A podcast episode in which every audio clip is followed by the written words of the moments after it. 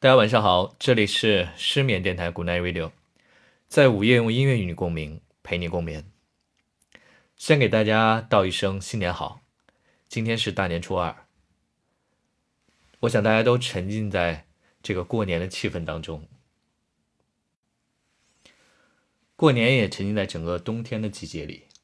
冬天是个浪漫的季节，